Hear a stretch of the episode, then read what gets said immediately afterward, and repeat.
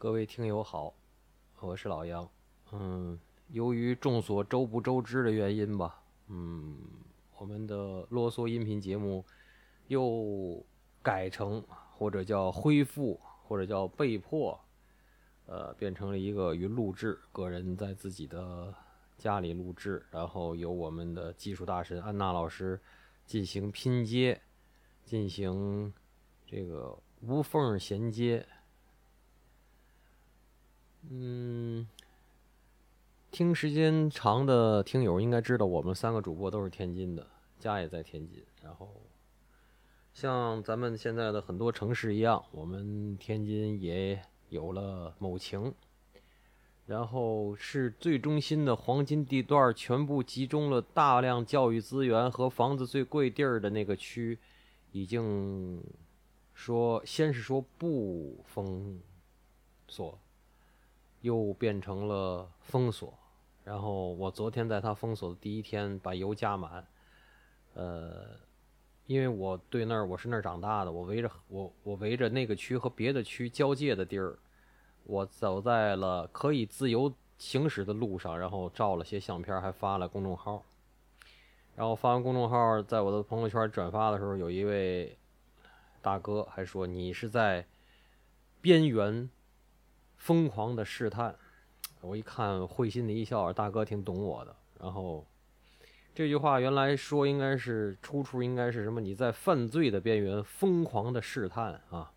我这不是，我是在风控区和非风控区的边缘疯狂的试探，还妄图留下一些见证啊，不是证据。呃，非常感谢安娜老师。他在我们选题会上提过很多次，我一直就没当事儿。就是他说咱们要不要聊聊大明节？我以前啊，我好像瞟过一眼儿，然后我一看见那个于立群演的崇祯，我当时我就颓了，我就不想聊。而且冯远征大家也知道，我以前说过，我是冯远征这欧洲学的表演，我觉得他 实在不咋样。但是什么什么什么不要什么陌生人什么说的，我也没觉得他有多好。而且我觉得戏特别过，然后那双眼皮跟肚脐眼似的。嗯，建国演的还行，但是也就是那么几分钟嘛。而且那种戏是靠夸张，又不是靠别的。但是这次这大明节，二零一三年的电影，我一看之下惊为天人。就是说这个电影我在，呃，它是二零一三年的电影。咱们这么说，二零一三年的电影到今天，如果排。大陆的国产电影能排前二十的话，我觉得《大明节》是能排进去的。因为在我心里，贾樟柯贾导那几部，然后《罗曼蒂克消亡史》这些都肯定是妥妥的前十。《大明节》未见得能进前十，但是前二十是有的。尤其在今天这个这儿封那儿封。呃，这儿非必要，那儿非必要。我再重申一遍，昨天我看另外一个写手，北京的，他现在定居上海了，也被封的胡说八道了。然后他说，他们新出了一本叫《浪游记》，那《浪游记》我也拿到手了，然后我正在看。嗯，我们俩是暗合的，因为我写过一篇公众号的文章，就是说，你说非必要不出京，你说非必要不离户。你说非必要不离金，你说非必要不离狼，你说非必要不离石，那什么控制自己对自由的向往？我是你大爷！我为什么要控制对自由的向往？这个世界那么大，我想去看看，这有什么问题吗？你说你不想去，那是因为你土，那是你没见过世界。我见过世界，我想去见更多的陌生的世界。这对于我，对于你是非必要，这对于我是刚需啊，对吧？好，我现在听这些混蛋话已经听得太多了，因为，嗯，两年多三年，我的忍耐 也也到了一定程度，反正所以最近发东西发的有点多，而且好像文学性就偏差了，而且。也不追求那些文学性和那些雅致啊，没有。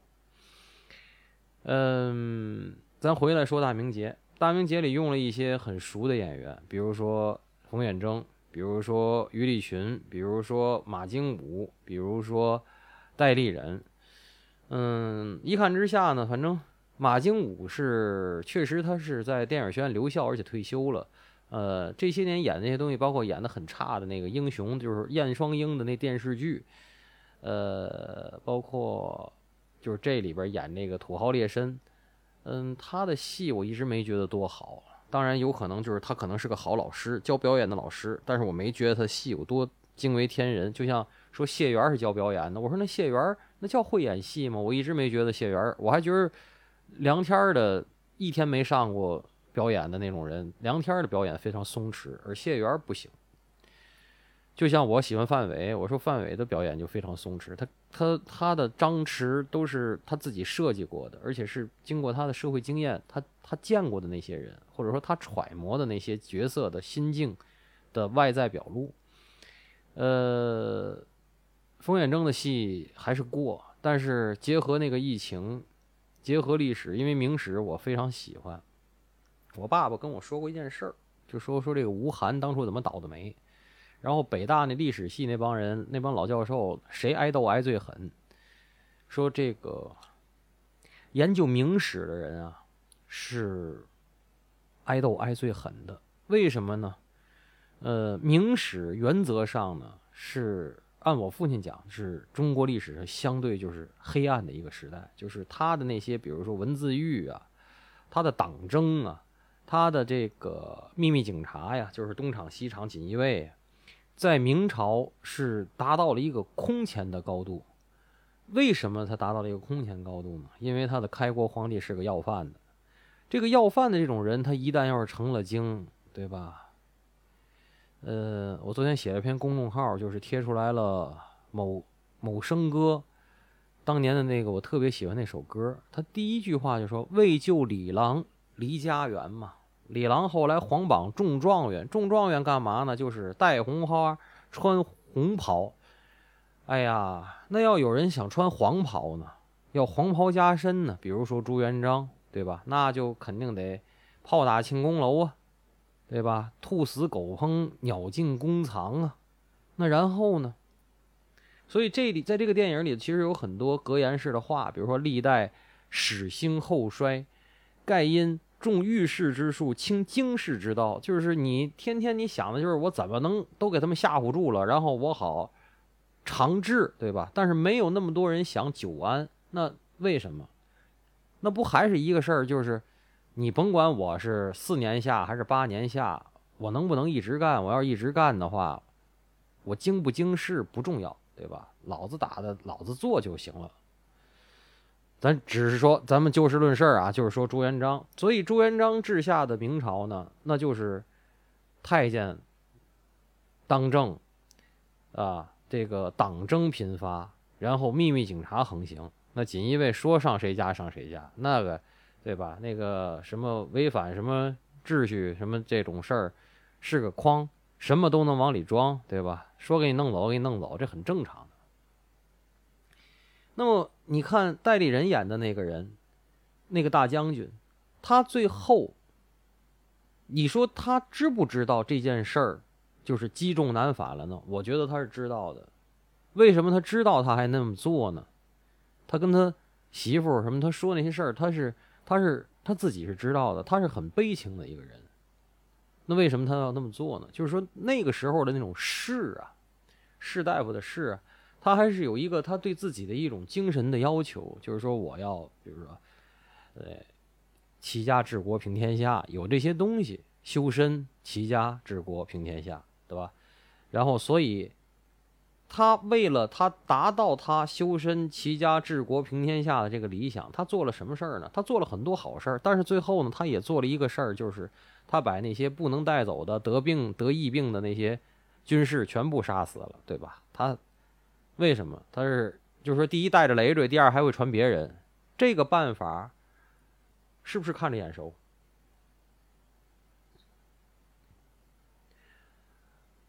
嗯，而冯远征他演的那个那个大夫，他提的东西呢，就是不治已病，治未病，就是不去治这种已经病了的人，而是先从根上去预防，治未病还没有病的，不治已乱，治未乱。就是治国的话，你不要等乱了再治，你是没乱时候你就把这事儿弄好。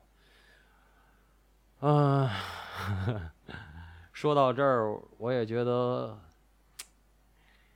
嗯，波米又出了一期新节目啊，跟别跟几个小姐姐新做的，他说的东西也对，就是我们发现一个事儿的时候，然后我们这些人都来出来发声，这件事儿一点零，我们发出了一个一点零的声音，然后等三年过去了，我们又又出新的事儿了，发现这个事儿。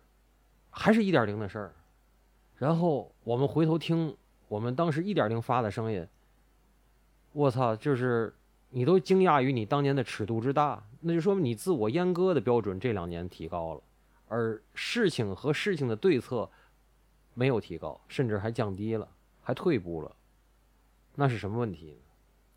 当然，我总说一个巴掌拍不响，就是说你提供内容，还有你的受众，或者你提供一个手段。还有你手段施加的那些人，嗯，他们安之若素。我不喜欢“甘之如饴”这个词。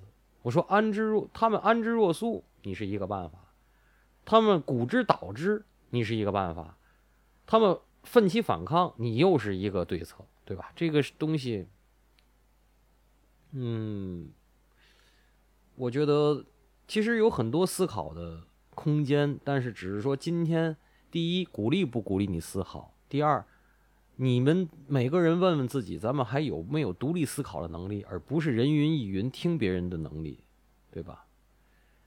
呃，第三，这个吴又可，这个冯远征演的这个这个郎中啊，跟他师傅他是两条这种抗抗某情的路线，呃。这两条路线其实，在今天非常熟悉。这两路线该选哪个，不光不该选哪个，有越来越多的人心里明白，有越来越多的人知道该怎样。但是，这些人，有的人是那股神秘力量的帮手，他要拿从神秘力量那儿。拿每月的工资和公积金，如果他离开这股神秘力量，他什么都干不了，所以他只能去当帮手。他心里明知道不对。有的人呢，是信进去了。让我说，那这个我就觉得我很服，我很崇拜这些人，对吧？我很崇拜这些人。还有一些人呢，是对敢怒不敢言；还有一种一种人呢，是敢怒也敢言，但是也无奈。还有一种人呢，是我们都很崇，就是很我不羡慕吧，但是就是有的人会很羡慕的那种能润走的。但是我还想说一句话，就是关于润这件事儿，好多人都提润啊，好多人还想问我，知道我比较奇奇特的经历，还想问我，比如说润什么的，我就提了一个事儿，我说如果你能润走，他能润走，都能润走，润到那边，润到。你问我要去向何方，我指着大海的方向。你去到海的另一边，你就一定行吗？你五十来岁去那儿，然后背着贷款，一切从头干，在超市里双手提五十磅的重物，各提五十磅的重物，行走三公里，回来继续。呃，你能干吗？就是你扛大个，你你能扛过谁？你不腰肌劳损吗？就是好多事儿，就是好多人说：“哎呀，润走吧，你润走，你的身体、你的钱、你的心心理状态，这三件事你都准备好了吗？这三件事如果没准备好，你有什么资格说润呢？对吗？还有，如果你心理、钱、身体都准备好了，你知道在那儿你会面对一种失语的状态，你知道吗？那真呆过的人会懂我说的。所以润这件事不是说。放之四海皆准的一个，呃，大路。好多人说：“哎呀，你看那张爱玲，对吧？五几年，好多人转，那不就毅然决然的？一看别人都穿制服，他还想穿旗袍，他就想辙了嘛，对吧？还有那，你看那蝴蝶，幸亏走了，那没走的，你吧？比如谁谁谁谁上官某某，对吧？就不行了。呃，咱们中国有一个文化是什么文化呢？就是我儿子要当全班第一，我闺女要当全班第一，我儿子要当上市公司的总经理。都他妈当总经理，谁当那个最底层的人呢？就是都就是都学企业管理了，那那个德国床子谁开呀？谁看说明书啊？谁管谁呢？我老说，我说企业管理这个专业，就是你谁管谁呢？最后，嗯，这个电影我觉得我可能需要安娜老师跟宁老师多多解读吧。我我倒想多多外延一下，就是说。呃，这个电影里也提了一个东西，无有可说的，就是用药如用兵。那么，如果真的是抗某情的话，你用药，如果用用兵的道理来套解，今天应该采取什么法？就是照着这个思路，各位听众想下去，你觉得应该用什么办法？用兵，兵贵神速，对吧？兵可不讲七加七再加二十一呀。对吧？兵是恨不得他妈的能七小时，不能七不能七昼夜呀，对吧？用药如用兵，宜快不宜迟，对吧？这个是我的解读。那么，你对照一下今天，然后我们预热的时候，安娜老师又提了一个，就是说思想的抓手。我们说这个思想的抓手，我说。这件事儿我听完了以后，这个电影我看完了以后，你发现，你当贪官污吏你是死，你当忠臣良将你是死，你当崇祯最后你也是死，你像那个吴又可那样，你找了一语，那个河边的一个茅草屋，还写了旷世之作，然后相当于你润走了。今天普天之下，你还能像吴又可那么润吗？你润不走。对吧？那无人机都能给你去了，定点清除都给你办了，你怎么能润走呢？所以就是说，在所有人都走投无路，所有人，我说的是所有人啊，无一能外，概莫能外的一个情况下，嗯，你的抓手在哪里？我觉得我的抓手是过好每一天，想好今天晚上吃什么，出去吃还是自己在家做。然后想看书就看书，想不看书就不看书。哎呀，今天好多人，我那天我说跟我说说，哎呀，这个这么整的整的时间，他多看书，看了多少书，给人开书单儿。然后我在上上海的另外一个关注的一个人，他原来是时尚界的一个主编，现在在自己写回忆录，什么也不干了，说自己现在书也看不下去，念也经也念不进去，还说自个儿不精进。我看完我挺欣慰的，挺像我。我觉得我现在每天早晨起来最开心的事是出去买菜，然后还有打球那些时光。打球是一个发泄和疏疏解的渠道，但是买菜做饭是一个，就是认真、认真的、认真的行禅的一个过程。我都觉得是，就是想今天吃什么，从准备，就是旅行都是从收拾包和计划行程开始的嘛。做饭也是，你想我明天做什么，或者今儿晚上做什么，然后就开始买原料，然后你要。按照这些时性，你去安排这些东西，荤素搭配啊，所有这些，我觉得这才是当下吧。至于明天怎么样，洪水是不是滔天了，然后，嗯，医保是不是没钱了？真要是没钱了，你害怕有用吗？也是没有用的吧，对吧？所以，我觉得这个安娜老师提的特别好，就是你在这个电影里你能得到什么？就是你能给自己一个什么启迪？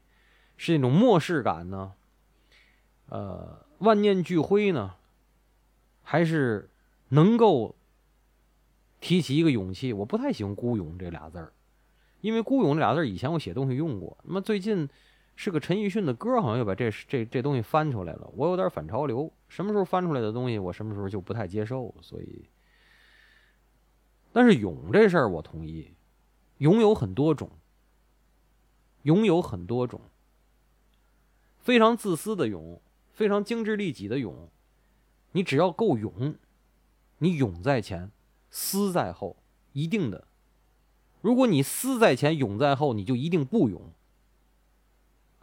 这个是怎么回事？最后推荐小野丽莎在片尾献唱的这个《大明节》这个歌啊，但是小野丽莎我也是有点两面性吧，就是一开始她刚出来的时候，就是这个天下无贼唱那个《玫瑰人生》，我跟我们哥们儿去甘南，然后然后去自驾什么的，我我配合最好那个旅伴儿，那哥们儿，我们他经常去听那个，后来他自己单车西藏的时候还单曲循环听。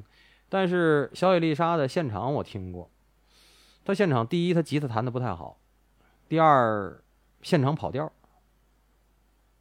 不像他词就是 CD 里那么那么好，还有就是小野丽莎的那些，嗯，他的 CD，嗯，早期和中期，现在的我都没有了。就早期和中期的，他现在产量也少了。早期和中期那些，他做的 Bossa 的那些东西，他做的 Bossa 的东西，我觉得做的浅，嗯，做的不够好，而不够那么波萨。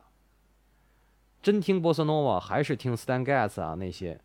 嗯，原汁原味的，好吗？我就说这么多，谢谢大家。电影《大明劫》讲述明末大将孙传庭临危受命，率领明朝最后的精锐部队抗击李自成的农民起义军，最终兵败身死，大明王朝随之倾覆。这个电影显然不单是在讲历史。但呢，又有点欲言又止。我对他的评价总体还是不错的，可是呢，与另外两位主播的分歧在于，我觉得他没有那么好。嗯，包括可解读的点，我觉得他写的是比较明的。这个片子呢，没他没讲多少历史，也没有走进人物的内心。你可以说他说的都对，但其实呢，止于都对，就只到此而已了。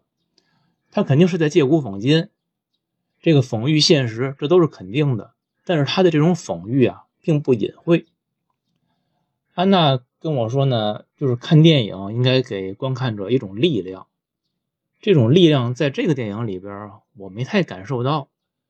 我只是认同这个电影讲的内容。至于它的表现手段和呈现效果，我觉得其实是一般的。咱们呢，就电影的具体内容来分析一下。首先，这里边的人物，它分成几类。嗯，作为上层，崇祯皇帝，他代表了最高统治者；孙传庭代表的是将以有为的政治精英；还有一个乡绅团体，他们代表既得利益集团，这些都是社会的上层，他们主要考虑的是利益分配问题。和他们相对应的，还有一个社会下层，这些人是谁呢？士兵、百姓。他们是那些个上层在瓜分利益时的牺牲品，还有一个吴又可，他应该是代表的自由知识分子。嗯，除这个就是这个两个上层和下层这两个团体以外，其实还有一个团体，他们是起义军。起义军呢，在电影里边，他也不是持不同政见者，他只是单纯的因为吃不下去那个吃不着饭了，他们呢想要夺权造反。起义军这条线没有展开，如果展开的话，应该会更深刻一些。起义军这个团体其实就是社会的下层，他们这个面对上层对他们的安排的时候，然后最基本的生存都无法保障了，所以他们就转化为另外一股力量。嗯，我们在之前讨论的时候，老杨看这个电影提过一个一句话，叫做“人不是人”。这个电影确实讲了这个问题，然后我就想到我们常说的一句话，叫“以人为本”，这是不是一句空话呢？我们现在常爱说啊，时代的一粒沙落在普通人头上就是一座山，说一将功成万骨枯。所以呢，我觉得以人为本啊，它应该是太平盛世里边的锦上添花。那么在乱世当中，丛林法则才是不二法宝。就是说，在乱世当中，你如果讲人本，虚伪不虚伪？咱们都知道那个美国大片《拯救大兵瑞恩》，八个救一个。在真实的战争战争中，会有多少个瑞恩这样的人？你都去救吗？你救得过来吗？所以我觉得，类似于这种就《拯救大兵瑞恩》这样的片子，它其实更多的是一种示范意义。它是在告诉人们，国家没有忘记你们，没有放弃你们，但是现实中呢，国家其实是更追求效率，可他也不能放弃公平，因为公平如果缺失，它会影响长期的政治稳定，进而影响效率。所以来说，这个以人为本啊，它是它是公平的一种体现，它就更像一块牌坊。你有条件立的时候呢，你要尽量立，你要多立点，立高点可是，一旦危及到政权稳固的时候，那会儿可能就不讲武德了。所以就不谈以人为本了。这个电影里边呢，孙传庭说他自己本不嗜杀，但孰轻孰重，总得有人做出决断。在朝廷的催逼、起义军的压迫、瘟疫的肆虐之下，红了眼的孙传庭，他也就不再讲什么人性啊、以人为本都不讲了。他杀乡绅、杀病号、杀起义军，最终自己也是战死沙场。所以说呢，这个以人为本，其实是讲的一个个体价值。人的个体价值的实现，它是依赖于时代的。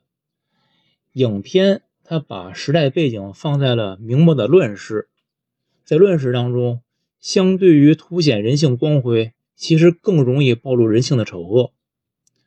所以我觉得啊，影片不是在讲人或者人性，这个人究竟是万物之灵。还是蝼蚁不如都不是重点。影片讲的是一个政治生态，以及时代兴衰兴衰的内在内在规律性。具体到大明呢，这个大明节，大明之节是冰冻三尺，非一日之寒。里边提到这个军屯，军屯是明初就定下来的制度，它的本意是寓兵于农。嗯，实现了这个士兵呢，他们可以，嗯，相当于是变相的自给自足吧，对于国家的一种稳定起到作用。但是随着，嗯，时过境迁，地方豪强侵占土地，屯兵制名存实亡，那军队粮饷不足，军纪就废弛，战斗力很低下。所以就是说，最最初定的这个军屯制。它是个好的制度，那么它到了后期变成那个样子，是执行走样了，而且时代变了。那么你现在要问一个问题，这个是军屯制的问题呢，还是说这这个制度使用的问题？就是经是好经，那经经被念坏了，这事怨谁呢？吴又可在跟孙传庭对话的时候，孙传庭问他。你是不是真的认为大明就已经不行了呀？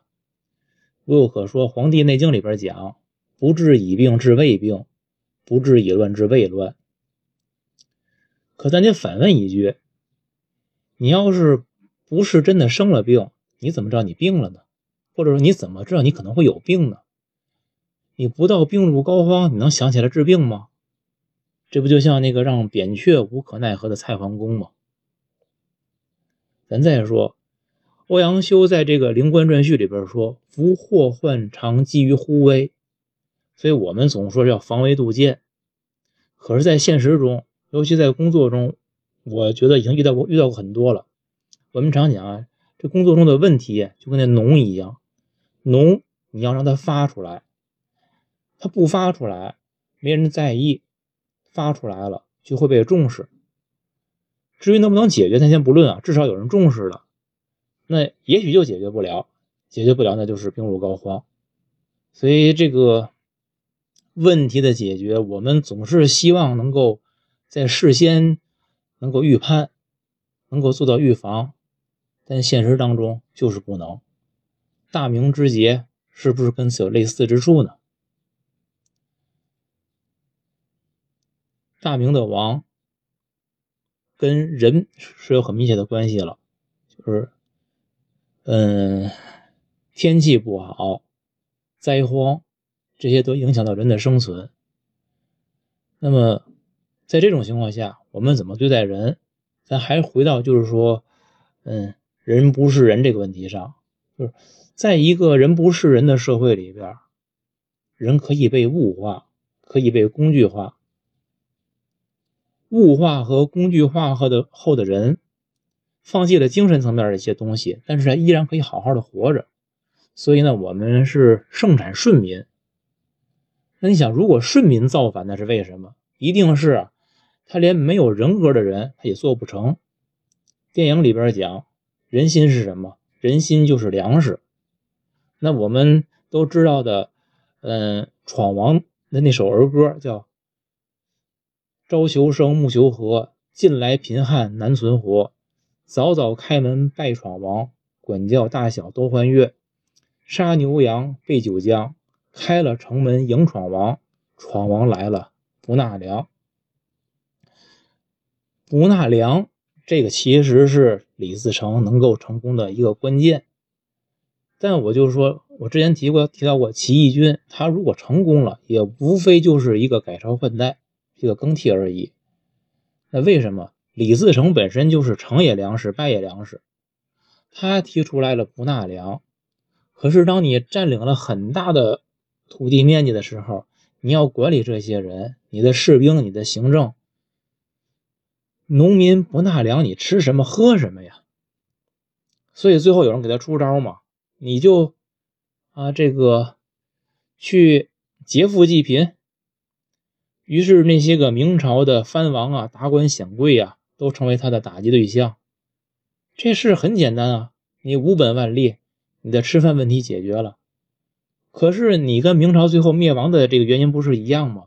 明朝灭亡是百姓活不下去了，造反。那你把这些个，嗯，权贵阶层，你把他们都打倒，他们活不了，最后不就跟你斗争到底吗？所以这也是最后吴三桂帮着清军灭了李自成，也就是这个原因嘛。那我们再来看看这个孙传庭，孙传庭。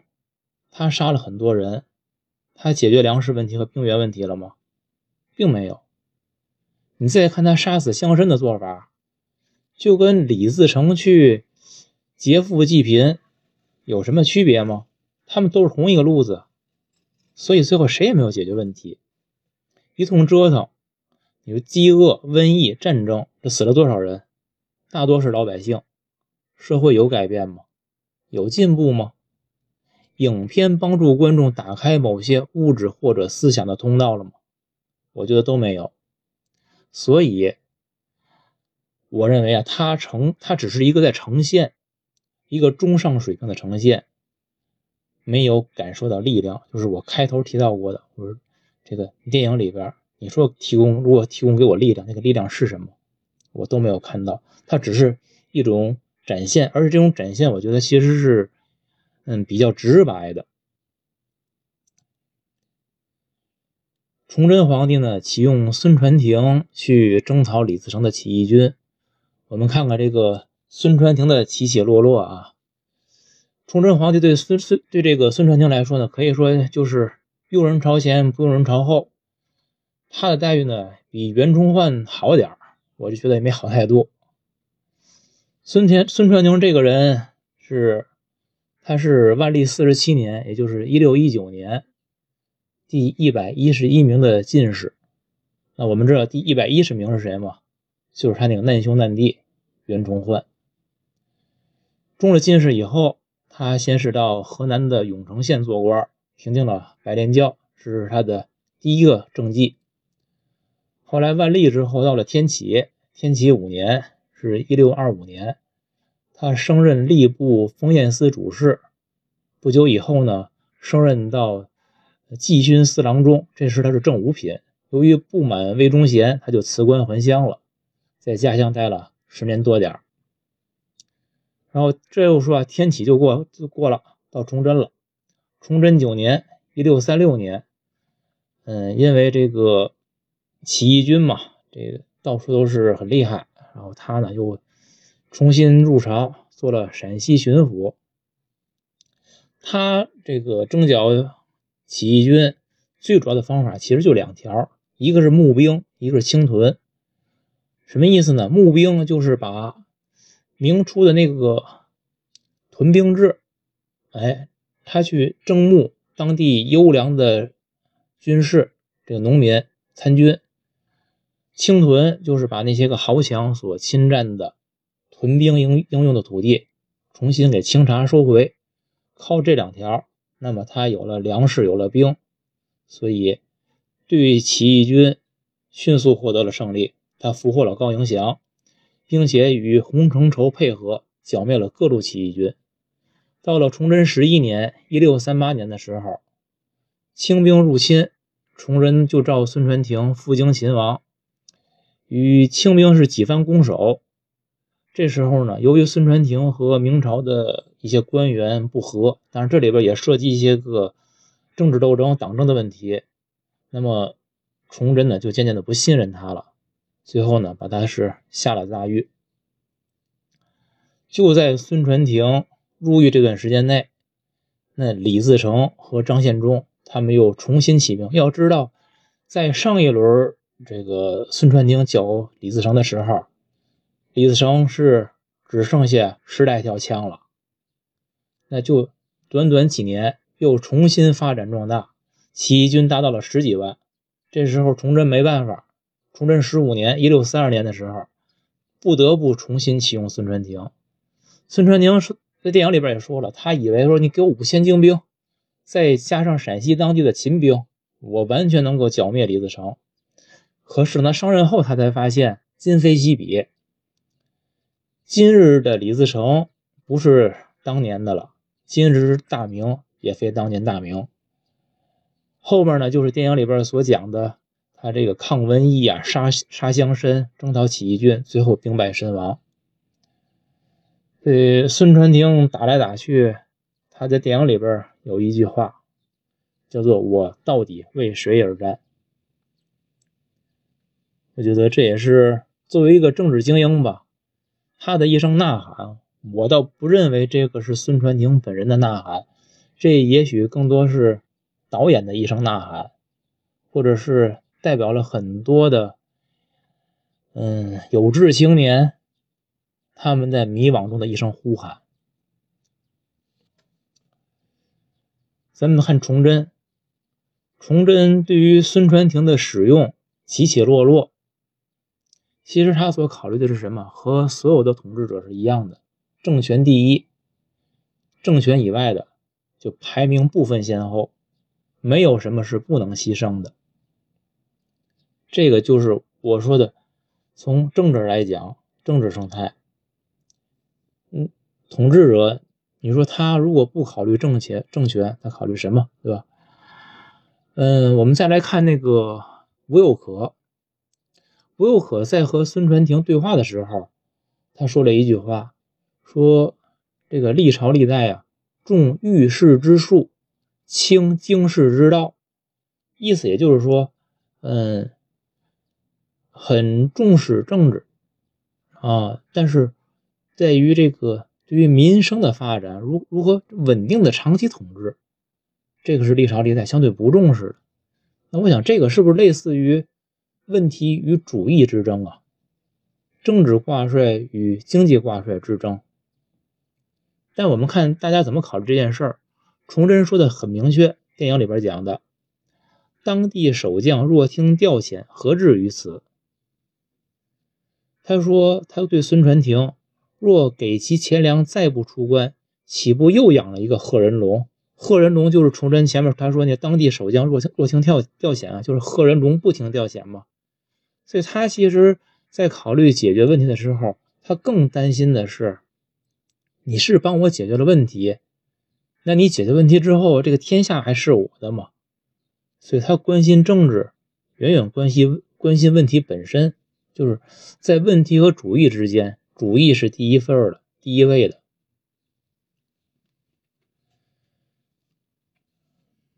咱们说了崇祯。再来看看这个吴又可吧。吴又可是个游医。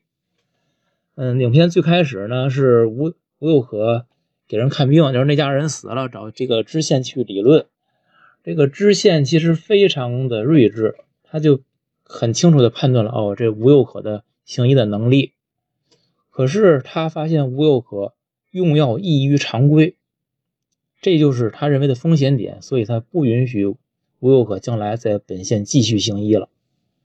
这种知县的决策，他知县大人，他这是他应该是个清官，看事情也很通透，他也明白吴有可的能力。可是他最后怎么做选择呢？他是要稳定压倒一切，所以把吴宋可是礼送出京，出礼送出境了。他不关心啊，能治好几个人，他关心的是你这种治病的方法有风险，会不会闹出人命来呢？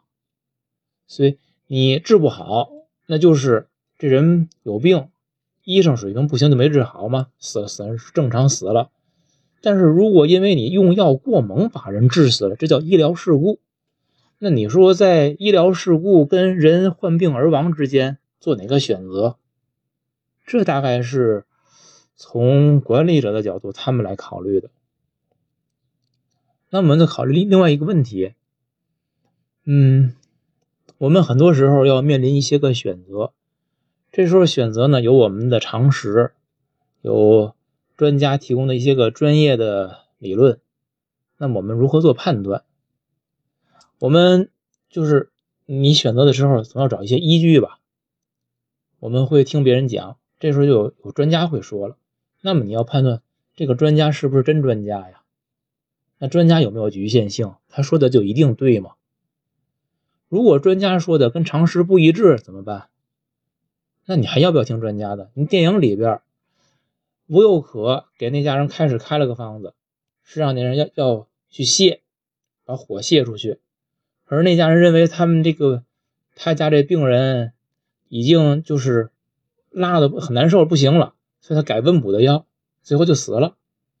那你说这个病人他不就是不？他认为他观察到的现象跟他理解的不一样，于是他不相信大夫，他他要换个大夫。那我们遇到这种情况怎么办？那如果你相信自己的常识，常识在一些普通的领域还好办，可是你要是进入专业领域，你怎么判断？我觉得常识是非常靠不住的。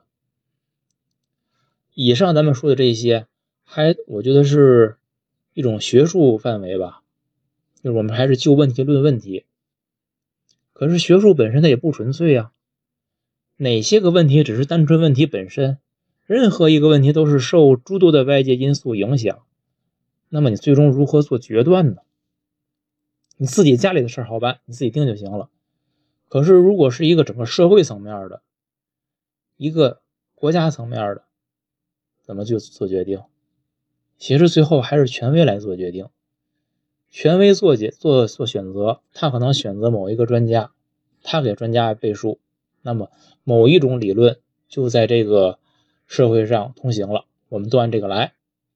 那还有一种可能，权威自己先做一个判断，他先做个决定了，然后我找专家来给我搭台上戏，你们来论证我说的对，然后让大家都按我说的干就可以了。但其实，不管是哪种方法，我们到底怎么选择？就是在选择面对一个问题的时候，正确解决之道在哪儿？我觉得这事儿吧，我现在越来越觉得，他嗯，可能难到了，不管你从哪个角度，都很难去做一个看起来科学的决定，而且这东西吧，也很难证伪，就是你不可能这样试试那样试试，通常我们都是一种事后诸葛亮来看待这些问题，所以这也是我很困惑的。尤其是在我们现在这个目前所面临的现实问题吧，我觉得咱就现实是是什么，大家都知道，就不说了。电影里边吴又可提到了，在大疫之年，他说这也许就是医者的宿命吧。医者的宿命是什么？我真的没搞懂，是鞠躬尽瘁，死而后已。但是你。现实中的医者，你会甘于这种宿命吗？我不，我不相信。吴又可所面临的，他认为是一个医学问题，但这实际是个仅仅是个医学问题吗？医学问题、经济问题、政治问题，这是一个混合体。在吴又可看来，治病救人就完了，医学问题。可是，在那里边那个。孙传庭那个大将，他叫任什么呀？任琦。在他看来，这事儿是个经济问题，因为他可以利用这个死死的人冒充士兵去免赋税，在他这有钱可赚。那在孙传庭看来呢，这是个政治问题，死病了这么多人，死人，军心动荡，我没法打仗，而且这些病号是我的拖累，我要怎么解决他们？至于这人是活是死，可能那又那又不是他关心的了。所以，医学问题、经济问题、政治问题，这也不是我们现在正面临的这个问题的几个方面吗？那你怎么解决？那我们可以看到，政策各方每天在唱戏的那些人，其实他们无非是代表了某一方而已。那回那回到一个最根本的点，这个社会上最大多数的是谁？那谁为他们发声？他们的最优选择是哪个？能得到吗？我觉得这事儿难，其实就难在这儿了。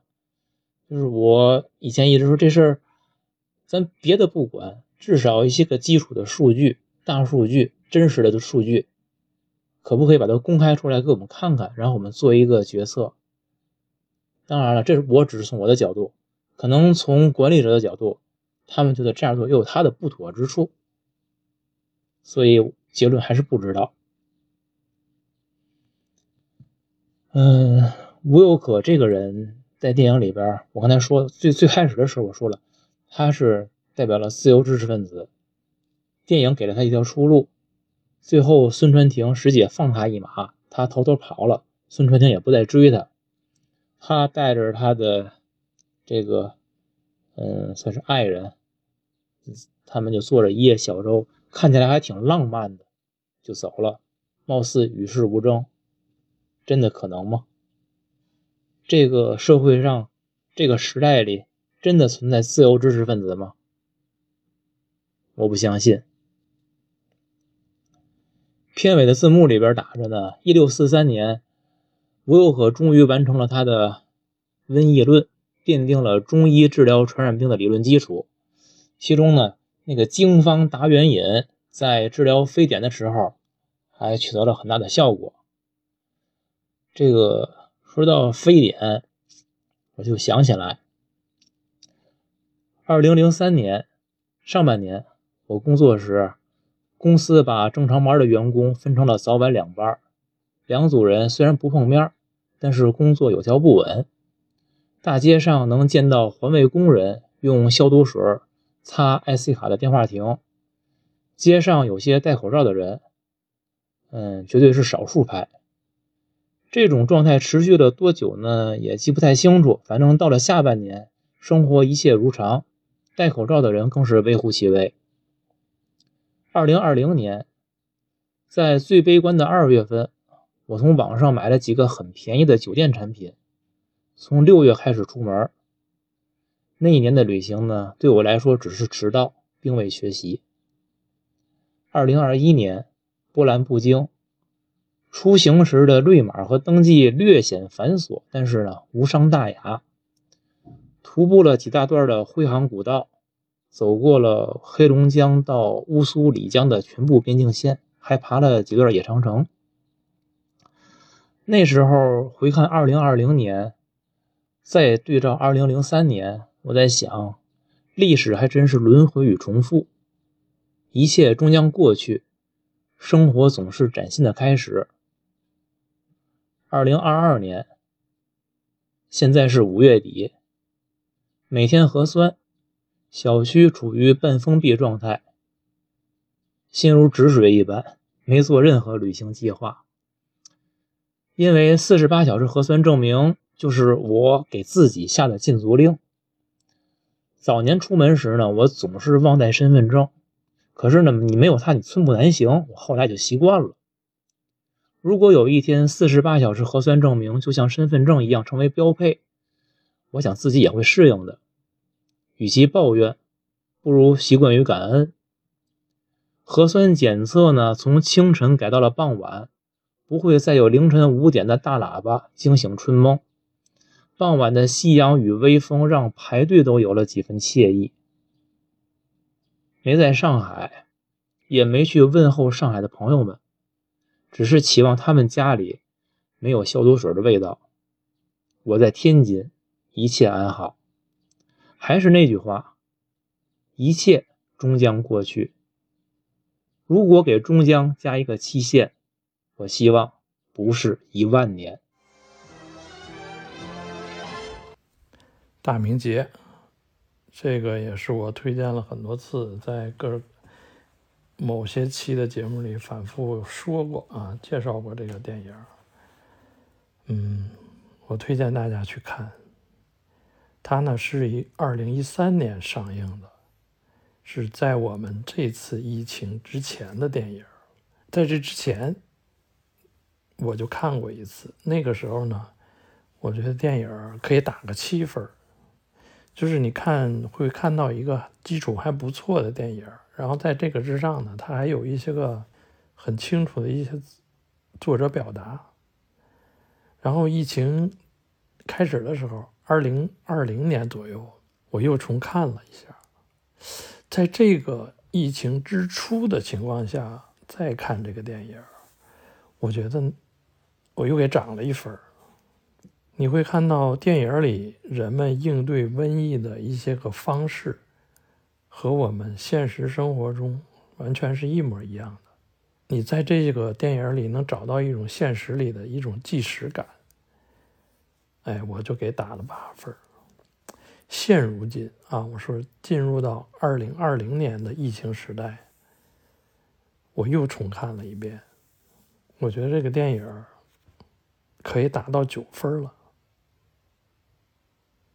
至于为什么打九分，我想极大的原因是它对照了我们现实，它带有一种时代的情绪。对，就是情绪优先了。就是疫情发生到二零二二年这个阶段，大家都处于一种抑郁的状态。这种抑郁是什么性的抑郁？大家可以去想一下。就是你不知道它会怎么结束，以及它会以什么时候结束。当然，这种情绪并不是咱们说看一两部电影它就能消解掉的。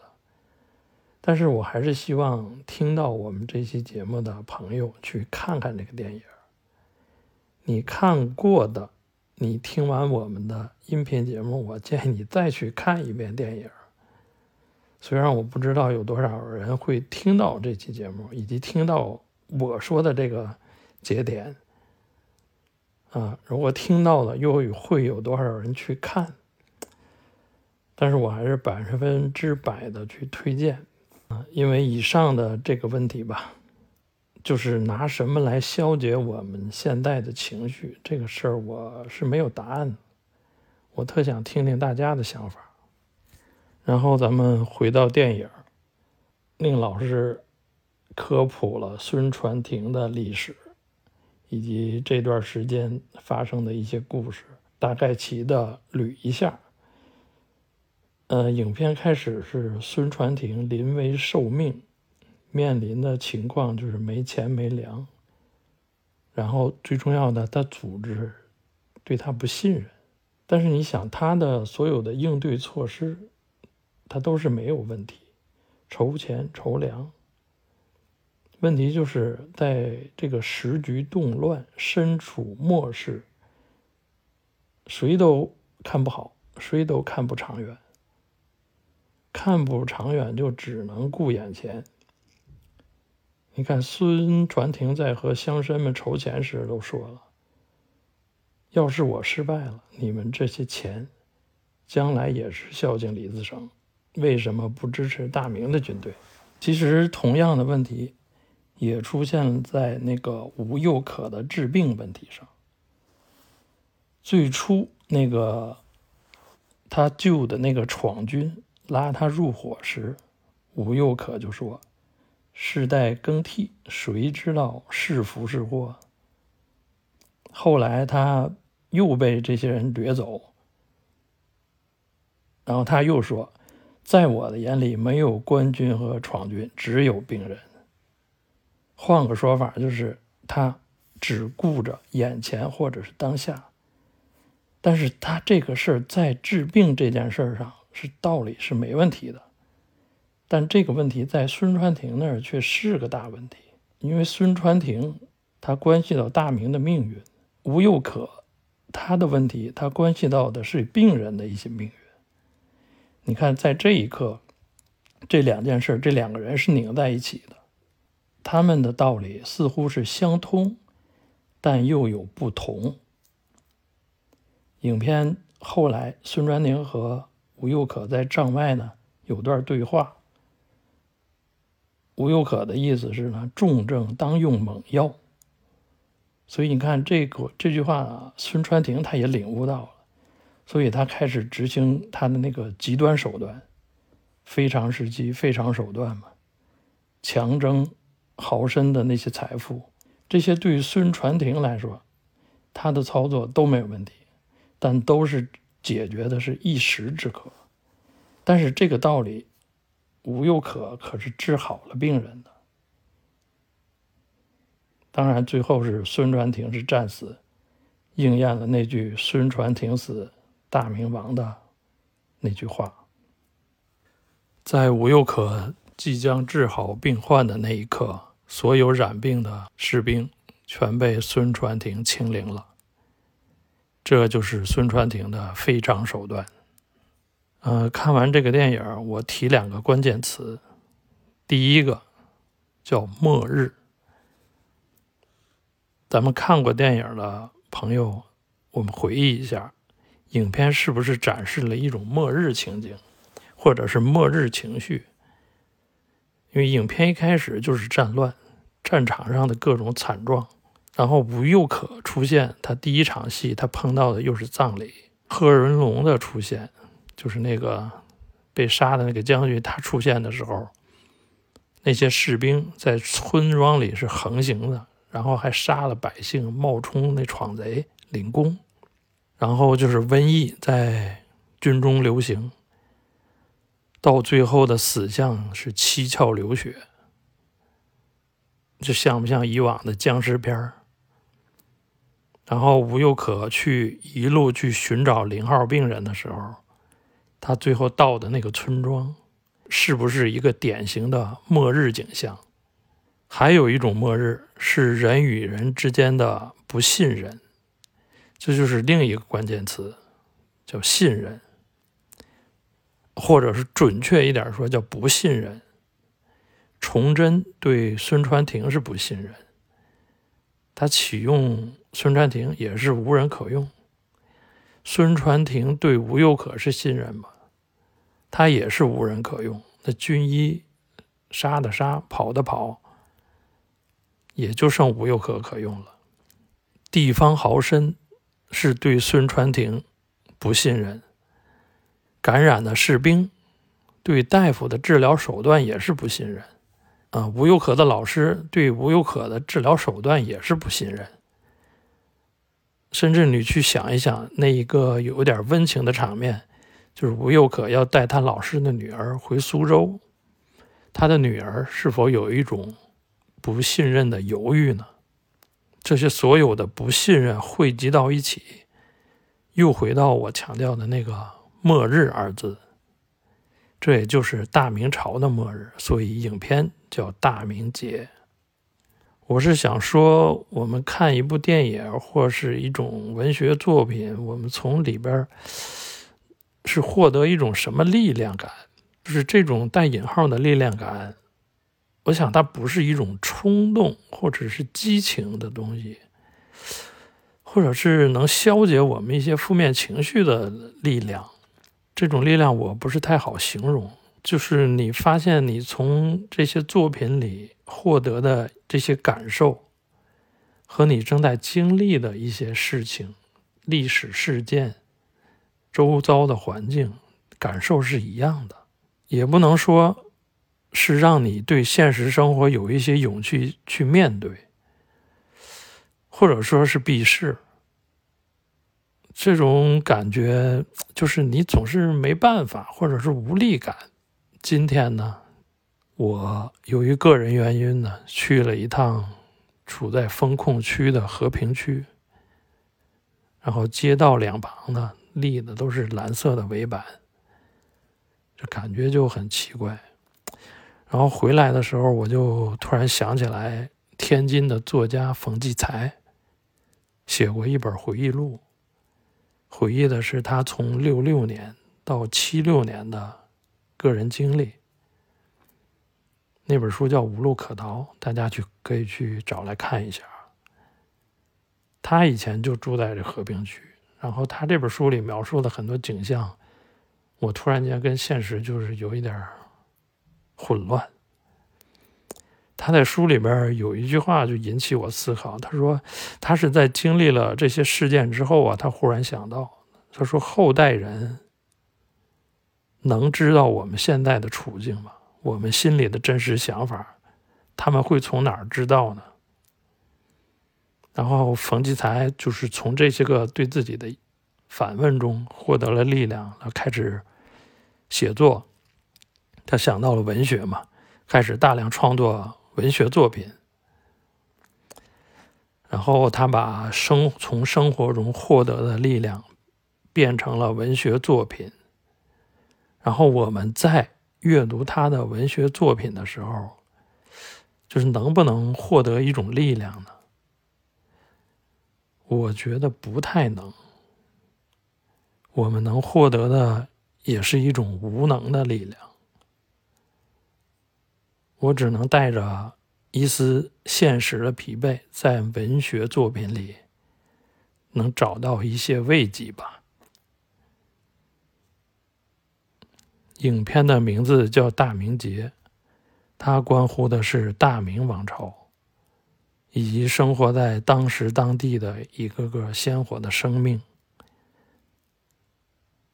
那么我们呢？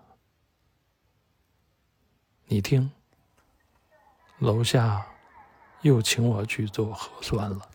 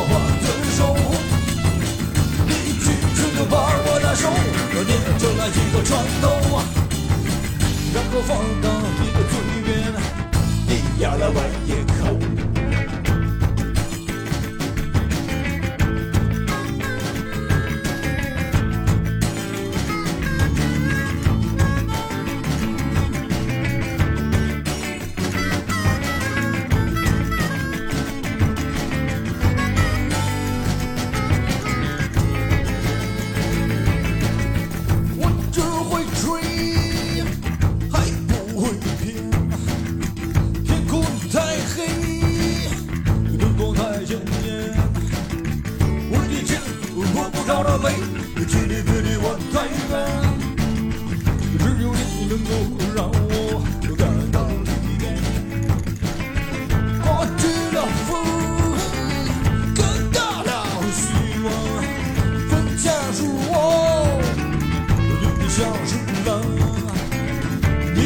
我的在你的身上你是否能感到无能的力量。你看着火车